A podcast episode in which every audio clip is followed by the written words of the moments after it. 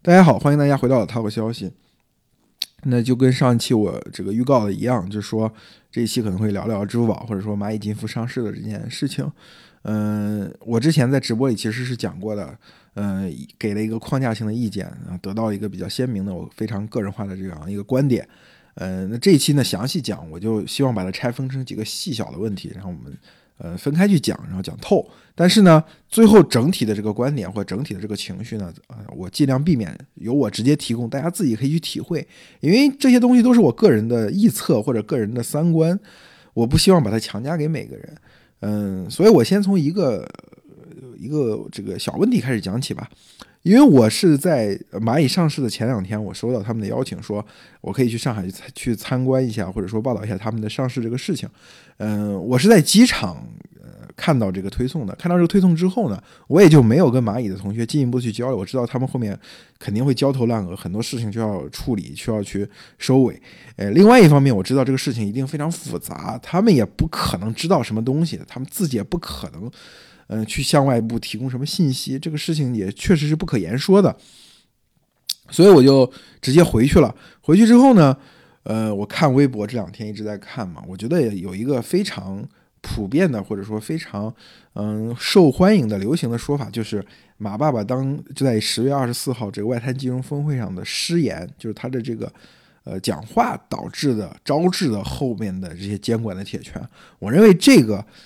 可能是对于形势有一个误读或者误判。嗯，马爸爸在十月二十四号去外滩金融峰会参加了这个，呃，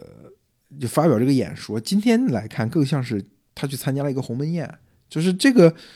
这个会可能就是为他准备的，或者说让他发声的，给他的一个说话的机会。但是在之前是什么事情呢？在之前就是这一版的互联网小贷的呃暂行管理规定，或者说征求意意见稿已经是是。已经是上膛了，像子弹上膛就准备扣扳机了，无非是什么时候扣。我们再回到那个时空下，对于马爸爸来讲啊，很有可能是什么呢？蚂蚁金服上市后不久，甚至于很有可能在蚂蚁金服上市的那个周，这个呃这个这个互联网的这个小贷管理规定会出，出了之后的结果呢会是什么呢？一定会是蚂蚁金服的市值大幅跳水。为什么？这个征求意见稿，当时那那版的征求意见稿中有几个核心的、最要命的子弹就已经打出来。首先是这个所谓属地管理，就是你你在一个地方注册的小贷公司，你必须只能在当地放贷，你不能全国的范围内放贷。这是因为各地的这个金融监管部门肯定没有这个所谓的央行或者说。呃，一行三会这个监管部门的专业度高，你地方政府，比如说你出于盘活地方经济的考虑，你开了个口子，然后在全国内放贷，这是很多这个互联网呃公司采用的这种规避监管的方式。首先把这个口子堵上，然后第二个呢，把这个上限堵上了，就是比如说每一户只能贷三十万这样，它其实是有效防止了呃互联网这些平台去争夺所谓银行的优质客户。首先，蚂蚁金服一开始起家肯定是向这种 C 端去提供很多得不到银行服务的这个 C 端去提供一些小额的贷款，不管是商户也还好，还是这个呃这个所谓消费者也好，它都是小单。这些客户在银行看来不是优质客户，因为太小了，对不对？而且风险也比较大。蚂蚁金服用自己的数据，用自己的算法，用自己的这个把这些小的需求汇集起来，把这个业务做成之后。他下一步，如果你不限制他，他肯定会去侵蚀所谓银行最喜欢那个高端客户。所以这两个东西限制了之后呢，它就会导致蚂蚁金服的想象力，未来的想象力就受到很大的限制。那蚂蚁金服的这这个市场给出这个三千亿美元、四千亿美元的估值，绝对不一仅仅是因为蚂蚁金服现在做成了什么事，而是蚂蚁金服未来有希望做成什么事，根据这个来定价的，就所谓的市梦率嘛。如果一旦出现，蚂蚁金服上市之后，然后这个监管锤子落下，那么就会出现马云会同时受到三方的压力。第一方的压力来自于员工，员工没有达到预期；第二部分来来自于投资者，对不对？投资者可能，而且这个投资者不只是马云自己的钱的问题，也不是阿里巴巴、蚂蚁金服这些员工的钱的问题，大全国大量的股民的钱的问题，还有那些像国开行、国家社保基金啊这些替全国人民理财的这些钱。到时候蚂蚁的压力会来自于三个方面，那就不是像今天一样，只是它跟监管的这个对垒，对吧？所以从那个时间窗口来看啊，马爸爸讲这个话，有可能他会认为一个相对来说比较激进，或者说摊牌，把话摊到纸面上说，这样一个演讲，有可能会呃，在和监管的博弈中，他首先占据一个优势的位置。马马云或者说阿里巴巴在过去其实做成过，不管是他跟这个。呃，国家市场监督管理总局，或者说跟央行支付司之前都有过，有的闹得很大的这个 battle，有的是这个低调的，没有公之于众的 battle。之前某种意义上，蚂蚁金服或者说阿里巴巴都过关了，但是过去过关能够过关，它其实建立在一个前提条件下，就是支持蚂蚁金服的这些人。或者说支持蚂蚁金服的声音来自于很高的层级，你比如说像社保基金也好像国开行也好像这些蚂蚁金服的投资者，他都是所谓国家级的这样的呃钱袋子，对吧？他们的行政级别非常高，而实质上在执行跟监管。阿里巴巴或者支付宝相关业务的人呢，某往往都是所谓的司局级干部，就是比如说央行也好，或者说呃总局也好，实际负责管阿里巴巴或者管支付宝这条业务需要监管的，往往是司局级干部，对，让阿里形成一种不对称的优势，所以他之前就相对来说比较容易过关。你把这个事情闹大呢，可能这个司局干部觉得，哎，这个事情闹大了，对吧？他可能可能会影响到往上，因为我们。我们我们国家很多的这个呃，我们的干部或者官员都不希望把事情闹大，因为闹大之后就很多事情就很麻烦。但这个成功的经验很可能让让这个呃这次马云或者说阿里巴巴做出一个不那么好的选择，就是把这个事情搞大了，把它把它捅到更高层级上去。就是原来你用省部级的影响力去对这个所谓司局级的影响力。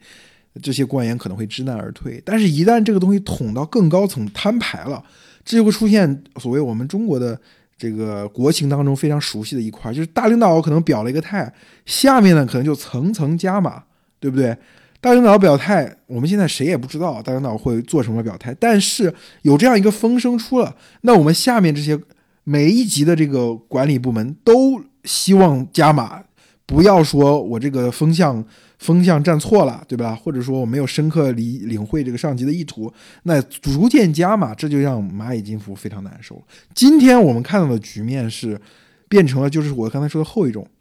对吧？有很多的这个传闻在上面，所以下面很多的这个级层级的这个监管机构，或者说跟蚂蚁有这种业务对接的这些政府部门，那可能就会想，哎，是不是风向变了？是不是这个我需要严起来、硬起来了？那包括有些传闻，甚至说。阿里巴巴的之前从地方政府拿的一些地都要退掉，对不对？这个业务很多业务可能要推倒重来，什么巴拉巴拉，这都是建立在这样一个所谓第二种博弈模型上。这种博弈模型对阿里巴巴是非常不利的。讲完了这个阿里和嗯监管之间那个关系呢，我下面来讲一讲我是如何看待支付宝这家呃公司或者是它的业务模型。嗯，最近两周大家可以看到在微博上很多人在去骂阿里。呃，也骂支付宝，就说你这只不过是一家放高利贷的公司，你干嘛伪装成科技公司呢？对吧？如果谁为这家公司做了辩护呢，可能就会被骂精资，对吧？精富，然后屁股坐歪了。有一个 KOL 呢，大概就是他用视频的方式讲了一下支付宝这个放贷的这个业务模型，呃，然后指出这个支付宝的这个把这个杠杆放大了上百倍。嗯，当然这个事情本身。呃，事实是有的，但是讲述的方式略显这个误导性。嗯，蚂蚁金服，呃，它的小贷公司之所以能把三十亿的资本金放出来三千亿的贷款，最重要的原因是它受到的监管和其他人是一样的，这个银行也是一样的，银行也想做蚂蚁金服想做的同样的事情。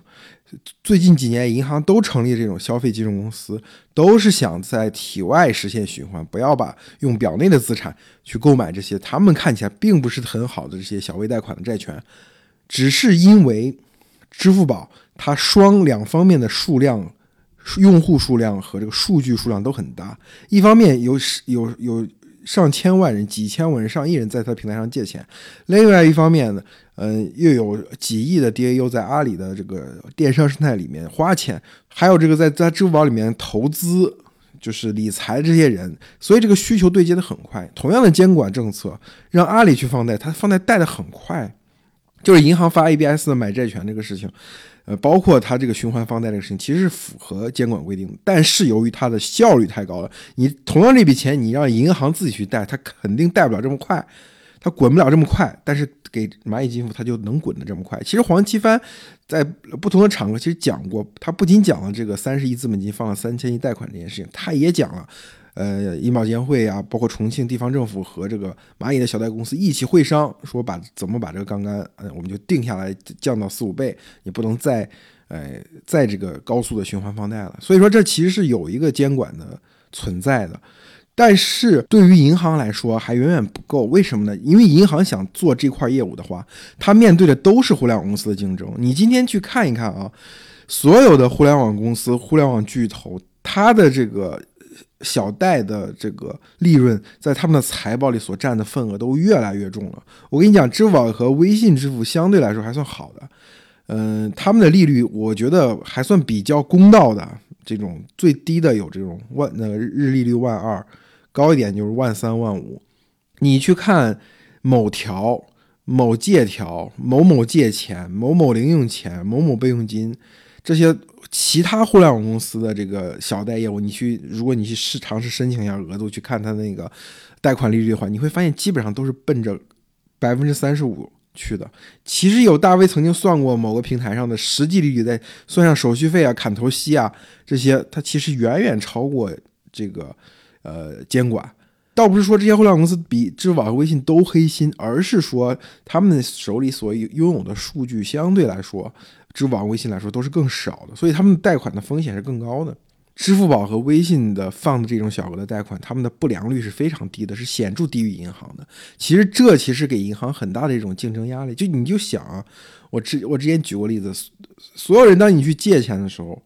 当你去借钱的时候，你就发现总会至少要万呃日利率万三到万五的这样的一个利息。当你想去理财的时候，你总是只有百分之四。不到百分之五的这样的收益，这已经算很高的。中间的差价去哪儿了吗？中间的差价就是提供这种服务公司的利润。而银行想去提供这块的利润的时候，他会发现它的不良率非常高。我就讲整个银行系统里面做消费信贷做的最好的，比如说招商银行，你去看它上半年的财报，它的这个这种贷款的不良率，包括信用卡的逾期率，是不是出现大幅的上涨？而微信和支付宝他们去做这类业务，其实能把不良率控制在百分之一左右，这是一个银行很难达到的数字。所以说，即使在相同政策下，最后胜出的往往就是互联网公司，而不是银行。我举个简单例子，比如说李佳琦这个人，他想去贷这个贷款用于他的经营，双十一之前，如果是去蚂蚁金服贷，其实很快，因为蚂蚁拿着你的数据嘛，拿着你下个月大概能回款多少。你你这拿这个数据，他给你贷款就很容易。但如果说你去银行贷，银行肯定说李佳琦啊不行啊，你要不把你在上海刚买的这个房子抵押上，这样我就可以给你贷两千万。所以银行是很焦虑，他们的反对声音很很大的。而银行系统其实金融系统里面一个最大的一个分支，对吧？所以说这个监管系统和互联网公司以蚂蚁金服为首的互联网公司之间的这个这个矛盾，其实就显而易见了，或者说它就是不可避免的。但是我们还要看到另外一个不可避免的，就是所谓的针对消费，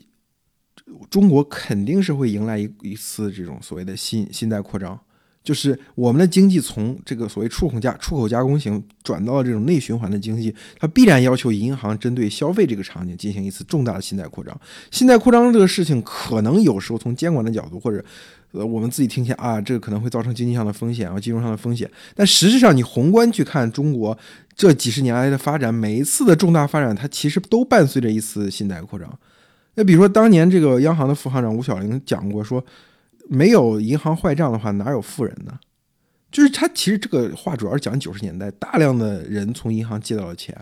然后后来又还不上，还不上了之后，最后是银行。呃，成立了这个这个资产管理公司，然后把这些坏账剥离，然后后来这些这些银行的这个不良率都降下来了，然后然后才打包上市。在这个过程当中，虽然银行的这个风险上升了，但是这个社会整体的活力增加了，对吧？当然也有人觉得这个很不公平。那为什么这些人借到钱呢？其他人借不到钱？那这些借到人的钱，其实某种程度上实现了对国原来国有经济的这种生产要素或者这些实体的购购买。呃，两千零八年之后，四万亿之后，政府在中国经济中所占的这个呃比重越来越大，发挥的作用越来越明显。我们今天看到所有的基础设施，这些基础设施的建设有很。没有多少是靠财政收入去建设的，靠财政收入根本建不起。我们中国的财政就是吃饭财政，就是一个地方收上来多少税，其实都用来养这个地方的收税的这个整个的所谓的政府机器，它公务员体系了，是其实收不上钱。那怎么搞呢？其实就是一次信贷扩张。无论是这个地方政府债啊，或者说这种 PPP 项目呀，去建修铁路、去修高铁、去修高速公路，包括甚至于城市的水电煤、污水处理系统啊、自来水厂，我们生活中息息相关这些东西，没有多少是靠政府财政去建的，都是靠这种信贷扩张去建的。但是由于这些信贷扩张落下来了，这些我们的基础设施这些东西，其实今天我们没有人，比如说这高速公路系统，它已经它它每年的产生的利息。已经让你这个收入都还不上了，但是很少有人会人会觉得，哎呀，这个我们不应该建这些高速公路，因为大家实实在在的看到这个高速公路建起来，包括高铁建起来的好处。同样道理的，我们现在再去看，我们中国还是需要下一次信贷扩张。这次信贷扩张是落到个人身上，但实际上中国人的这个杠杆率，居民的杠杆率已经不低了，尤其是在城市里面，银行针对个人放贷，他就喜欢贷给。有房产抵押的这种贷款，所以它大量的钱是投到了房地产和这种个人的房贷当中。所以这个杠杆率虽然上去，但是消费信贷的杠杆率并没有那么高。如果让银行去做这个事情的话，我认为是做不成的。你包括它到今天，我们比如说这个，我们中央有政策说要给小微企业贷款，那银行去干了什么事情？银行就是让你把房子房子抵押上，然后才可能给你小微企业贷款。很多人去用这个抵押房产的钱。贷出来之后再去买房，银行听到你去买房，其实他们的业务员是不会管你的。虽然名义上是小微企业贷款，让你用于企业经营，但实际上你贷出来去买房，银行都不会管你的，而且银行会很开心。为什么呢？没有风险啊，对吧？大家要理解马云说那句话，就是我金融系统把自己搞得没有风险，但是把这个社会风险搞得很大，是是到底在说什么？所以这个事情，我认为做让互联网公司去做，或者以数据驱动的这种公司去做，是更可能成功的。但是。呃，我不是说盲目的鼓吹所谓的金融创新，而是说这个进这个过程，这个往前进的这个步伐要审慎，或者说你要处理好跟政府的关系、跟监管的关系。一旦你走快了，往前走的过快了，就步子大了，扯着蛋了，那就是像董卿说那句话：“枪响之后，没有人是赢家。”那这个东西完全被 shut down 了，关掉了，不能做了。那无论是对于小微企业来说，还是对于蚂蚁这样的大巨头来说，还是对于我们想。想通过这个呃消费信贷去改善个人生活的个人来说，都是一个三数，因为你从银行贷款是很真的很难贷到，如果没有这些呃蚂蚁金服这些平台。前两个我前两面论述的问题，其实都是所谓的技术性问题，是给大家讲明白到底这个事儿是个什么事儿。那第三部分，我觉得我们可能尝试去论述一下，为什么今天这个事情发展到这样的一种状况当中，嗯。实际上还是所谓我们对大公司的这个疑虑，对于大公司的这种仇视情节，嗯，正在愈演愈烈，在我们这个社会当中酝酿发酵。呃，你像我们这些人，呃，互联网的原原生一代，就是中国刚有 PC 互联网的时候，我们就开始上网。然后作为产业人来说，就作为一个就进入了互联网行业，就眼看着这些公司一步一步的长大，他们业务不断的拓展，最后长成今天的参天大树。对于我们这些人，我们是能够去理解啊。